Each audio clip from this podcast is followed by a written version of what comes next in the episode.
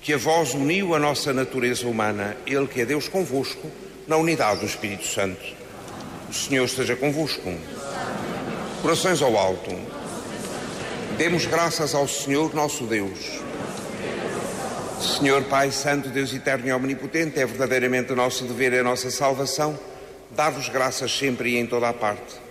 Pelo mistério do Verbo encarnado, nova luz da vossa glória brilhou sobre nós, para que, contemplando a Deus visível a nossos olhos, aprendamos a amar o que é invisível. Por isso, com os anjos e os arcanjos e todos os corpos celestes, proclamamos a vossa glória cantando numa só voz.